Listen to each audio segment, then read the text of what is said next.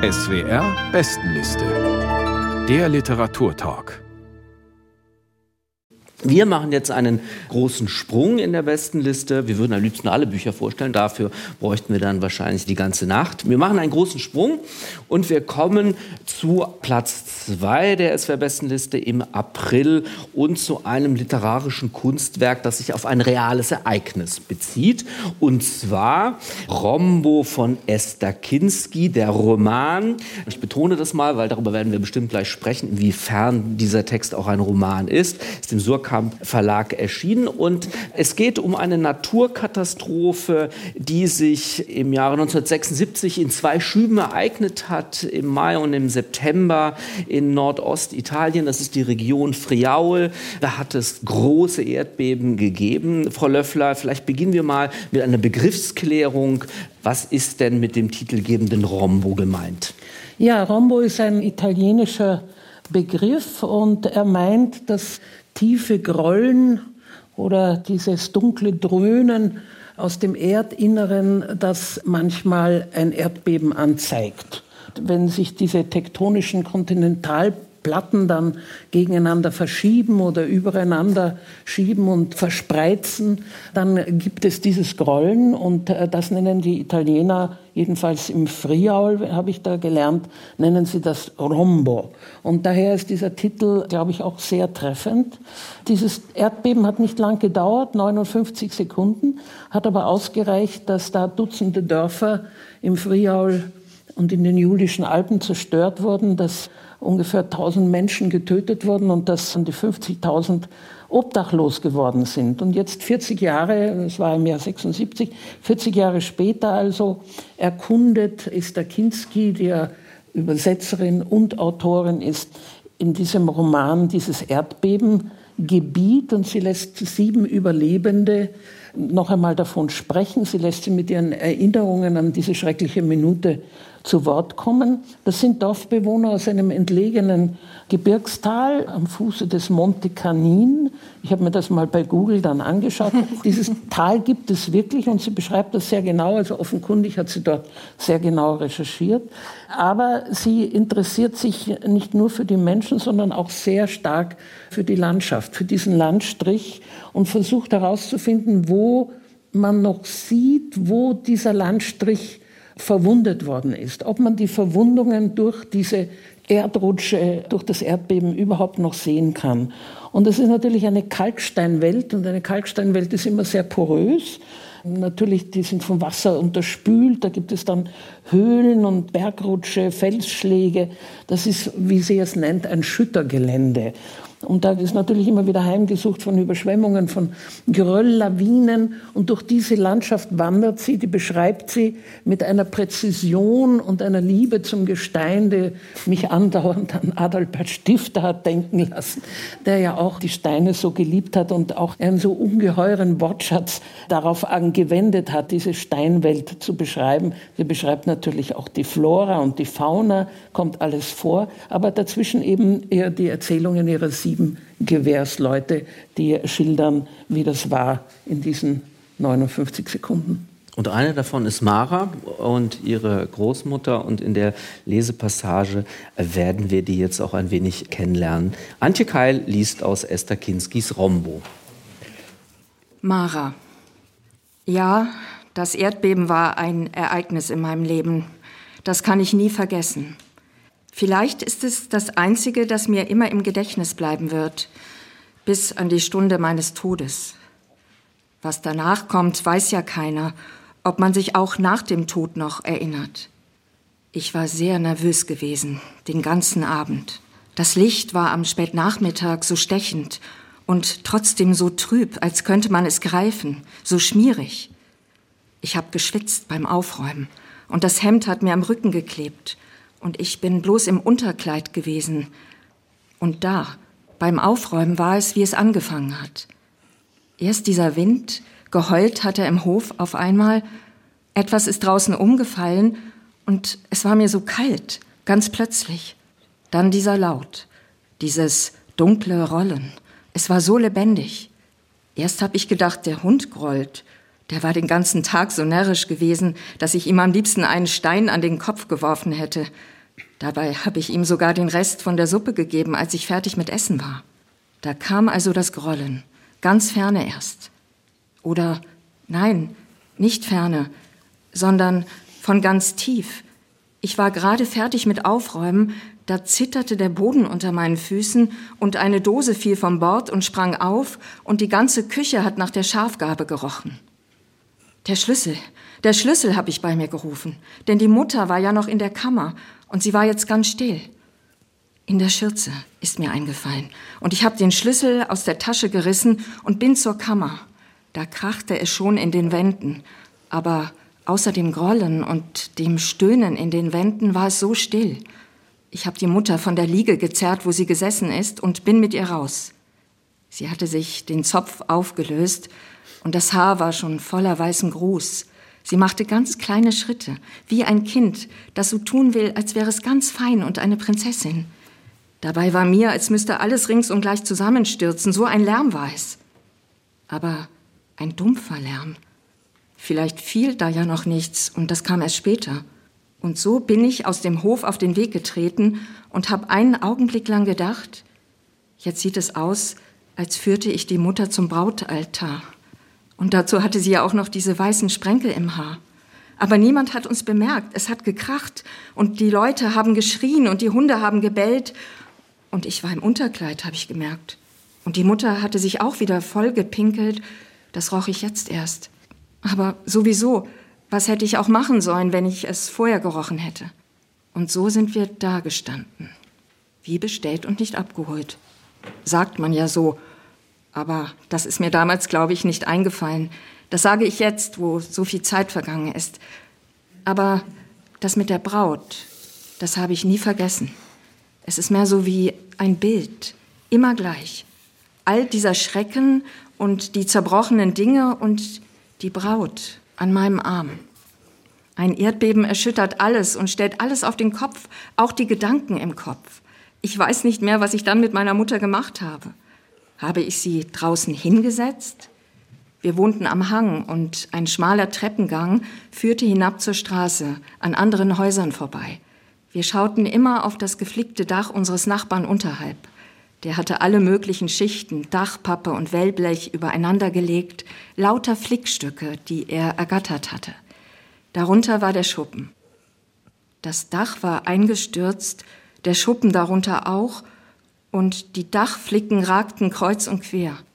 Ich bin dort gestanden und mir ist, als hätte ich den Fluss unten gehört, das Rauschen, wie immer. Hat der Holunder geblüht, unten am Hang zum Fluss hin? Der magere Flieder draußen vor unserem Haus? Und wo hab ich die Mutter hingesetzt? Ich muss mir doch ein Kleid übergezogen haben. Ich weiß es nicht mehr. Antje Keil las aus Esther Pinskis Rombo. Der Roman ist im Surkamp Verlag erschienen und steht auf Platz 2 der SWR-Bestenliste im April. Der Kniphals, das ist ja ein wunderbarer Satz. Das Erdbeben erschüttert alles und stellt alles auf den Kopf. Auch die Gedanken im Kopf. Nahezu paradigmatisch könnte man meinen. So heißt es jedenfalls in Rombo. Was bedeutet diese Erkenntnis nun für die Erinnerung der Figuren und wie macht Esther Kinski aus dieser Erkenntnis Literatur? Also ein Erdbeben ist ja erstmal ein ganz unliterarischer Vorgang. Die Erde bebt aus irgendwelchen physikalischen Gründen. Es gibt dann Auswirkungen. Was Esther Kinski nicht macht, ist darüber dann ein Plot legen von außen, was man, wenn man einen trivialeren Roman geschrieben hätte, vielleicht denken könnte, als Geschichte einer Rettung von Figuren oder von Verschüttungen oder so. Ich bin begeistert über die Kunst der Beschreibung, dann aber vor allen Dingen auch wie die miteinander verknüpft sind, also über die Komposition des Romans. Die ist sehr literarisch. Man hat das Gefühl, die Landschaft selbst soll erzählen und die Menschen sollen erzählen. Und jetzt mit den Erinnerungen. Ich bin sehr, sehr allergisch gegenüber Beschreibungen von so rauen Landleben, die das Landleben als hart, rau, aber gleichzeitig auch als ehrlich und unentfremdet beschreibt. Das passiert hier alles nicht. Die Figuren, die Esther Kinski sprechen lässt, sind Figuren, die reflektieren, die selbst nicht eins sind mit ihrem Leben. Und sie reflektieren auch über Passagen, über den Status von Erinnerungen. Das Interessante daran ist, beim Erinnern selbst verschiebt sich auch etwas. Wenn man jetzt eine Pointe machen könnte, könnte man sagen, wie in einem Erdbeben. Also irgendwie bleibt da hinterher jedenfalls auch nicht dasselbe wie vorher. Es gibt nämlich ein interessantes Dilemma. Eine Erfahrung ist erst gemacht, wenn man von ihr erzählen kann. Das ist ein John Dewey, ist ein Ästhetiker, Philosoph, hat das mal gesagt.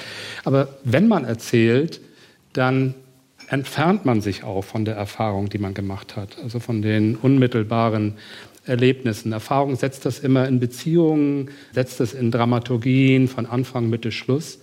Und was Esther Kinski jetzt macht, ist, dass sie eigentlich dieses Dilemma unterläuft, indem sie so eine kreisende Struktur annimmt. Also das gibt einzelne Themenstränge, die sich durchziehen, zum Beispiel Tiere, so die Schweine, die gehalten werden, kommen immer wieder vor. Schlangen. Schlangen, die Viper, die Viper ganz stark. Dann die Schicksale der einzelnen Figuren, die beiden Kinder, die aus Deutschland nach Italien zurück mussten. Dann die Sehnsuchtorte, das Meer, was sich dann aber rausstellt, gar nicht so sehnsuchtsvoll ist. Und in dieser kreisenden Struktur lässt Esther Kinski, ich würde sagen, fast so Ich-Fern, die Ich-Schranken sind so runter etwas entstehen. Dieses Ich-Schranken runterlassen, dieses von der Instanz einer Erzählfigur wegzugehen und gleichzeitig aber überall drin zu sein. Das fand ich eigentlich das Begeisternde an diesem Buch. Frau Radisch, jetzt haben wir schon einiges gehört. Also es gibt keinen Plot, es gibt Landschaftsbeschreibungen, es gibt diese auch, muss man sagen, sehr berührenden Erinnerungsfetzen der sieben herausgegriffenen Figuren. Haben Sie sich bei der Lektüre manchmal gefragt, ob das überhaupt ein Roman ist? Oder spielte das gar keine Rolle? Ich habe mich sehr schwer getan mit dem Buch, muss ich sagen. Habe das sehr langsam gelesen, das verlangt es natürlich auch. Und gerade weil es keinen Plot hat, muss man sich ja auch erstmal orientieren. Es gibt also immer wieder diese, ich nenne es mal Zeugenaussagen. Ich weiß es nicht, aber mein Eindruck ist, dass Esther Kinski vielleicht wirklich mit Überlebenden dieses Erdbebens gesprochen hat. Das wirkt, Könnte sein. wirkt fast so auf mich, dass das Geschichten sind, die sie aufgelesen hat, so wie sie sich ja auch in dieser Landschaft bewegt hat. Und diese Berichte, das stimmt, wie Dirk Knippert sagt, das kommt immer wieder wie so ein Rondo, aber für mich hatte das auch, trotzdem hatte ich das Gefühl, dass das auf der Stelle tritt. Es werden Dinge immer wieder erzählt, natürlich leichte Veränderungen, wie das ja so ist, wenn man immer wieder erzählt, aber es kommt nichts Neues dazu. Immer wieder das Erschrecken, was alles kaputt gegangen ist, wo man war, wo der Vater war, wie die Geschichten waren. Also es gibt ein gewisses auf der Stelle treten und dieses auf der Stelle treten, das verstärkt sich nochmal durch diese anderen Ebenen des Buches, die ich so ein bisschen böse Tier- und Pflanzenlexikon nennen würde. Also es werden uns ja hier unendlich viele uns kaum bekannte Blumen vorgestellt, der Nieswurz, die Lichtnelke, die Silene, der blaue Günse und noch ganz, ganz viele mehr. Die werden alle ganz genau und wirklich wie mit der Botanisiertrommel genau äh, auseinandergenommen beschrieben. Das hat was so von Nature Writing, was ja heute auch sehr in Mode ist, also wirklich was von einem sehr kostbaren Pflanzenlexikon. Tiere wären ähnlich prezios bis präzis. Und da ist eben meine Kritik, dass das Präzise, finde ich, sprachlich hier permanent ins Preziose kippt. Und das ist etwas, was mich sehr gestört hat. Es ist wahr, dass es keine richtige Erzählinstanz gibt, aber es stimmt nicht, dass hier die Landschaft selbst spricht. Ich finde, dass da also unglaublich fein ziseliert, kunsthandwerklich Worte immer wieder gefunden werden, so wieder wie Wiederwegsamkeit, so also was ganz Kostbares, ja, oder das Einhorchen in die Vorgänge der Erde. Also ich finde es sehr parfümiert von dieser so kostbaren Wortwelt haben wir hier ganz, ganz viel. Ich meine zu verstehen, warum Esther Kinski das macht es ist ja doch schon so, dass so ein Erdbeben erstmal eine große Zerstörung ist. Nicht nur die Häuser gehen kaputt, die Leben gehen kaputt, die Landschaft verändert sich. Und ihre Erzählweise, dieses, was ich so kostbar und prezios nenne, das hat etwas Bergendes, ja. ja es ist will, so wie, es soll wieder eingesammelt werden, es soll wieder geborgen werden. Und das weiß ich nicht, ob diese literarische Bergungsarbeit, jedenfalls bei mir ist das nicht angekommen. Für mich war das literarisch nicht fantasievoll, nicht kraftvoll genug und einfach viel zu ausgetüftelt. Also ich weiß nicht, wie viel Pflanzen- und Bestimmungsbücher sie gebraucht hat, um die Pflanzenwelt hier in der Weise uns zu präsentieren. Naja, man muss ja natürlich sehen, dass dieser Roman auf eine sehr durchdachte und reflektierte Weise ausgewogen ist. Einerseits stimmt es natürlich, dass sie die Landschaft selber zum Sprechen bringt durch die genaue Beschreibung dieser kargen Bergwelt äh, mit Flora und Fauna. Aber das ausbalanciert wird es durch die sehr schlichten Augenzeugenberichte dieser sieben Leute, die da zu Wort kommen. Also die haben ja einen vollkommen anderen Gesprächsduktus.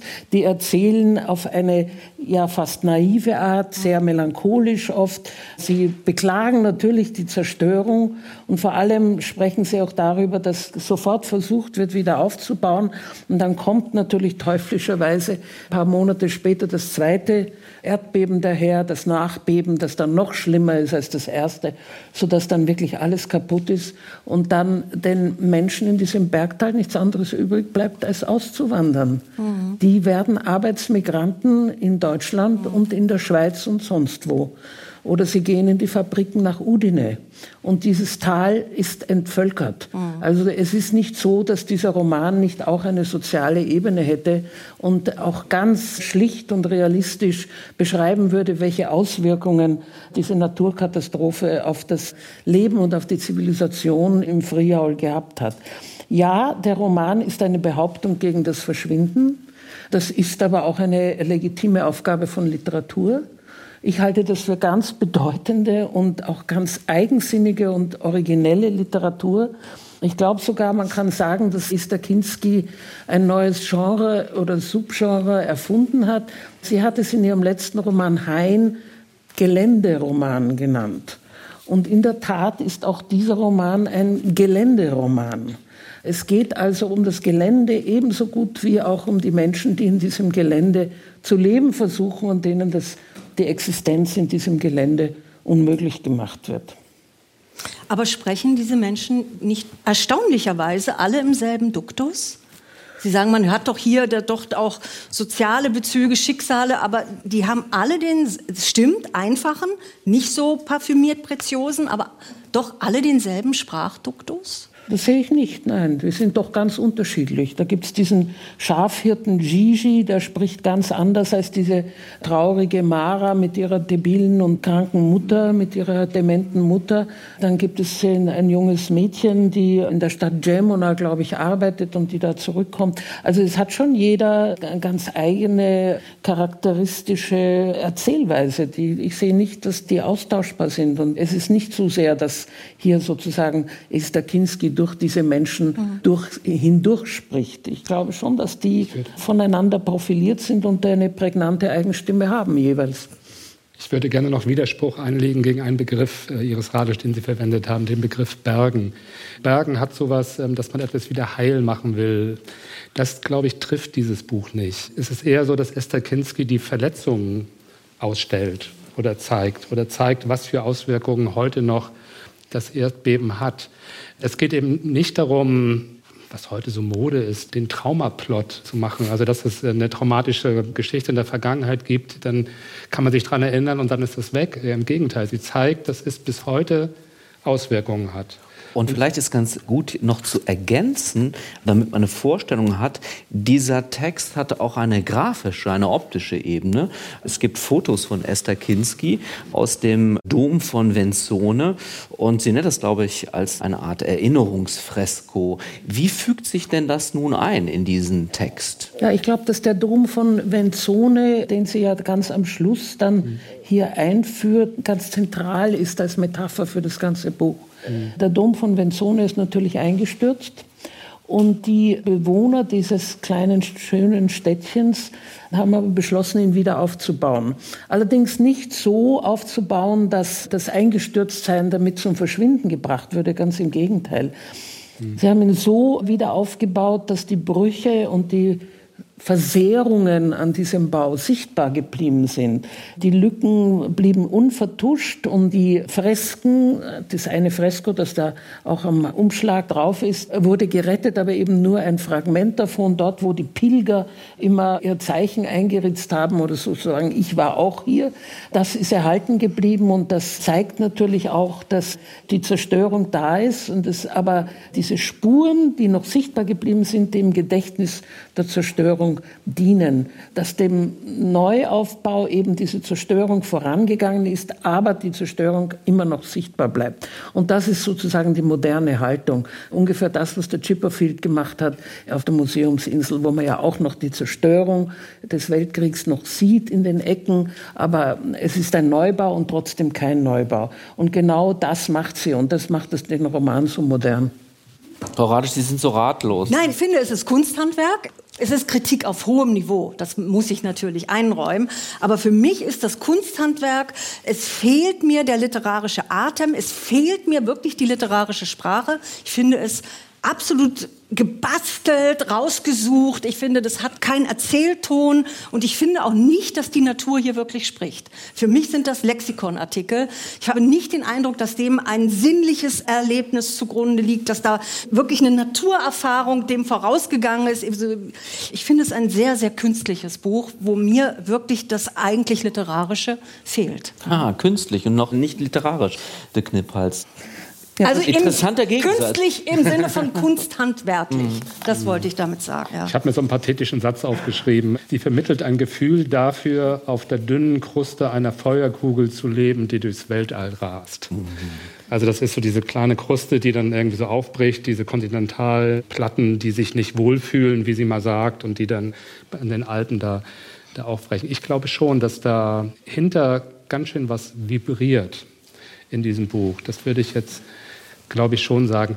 Ich fand dieses Zurücknehmen des Erzähler-Ichs der Ich-Instanz total interessant.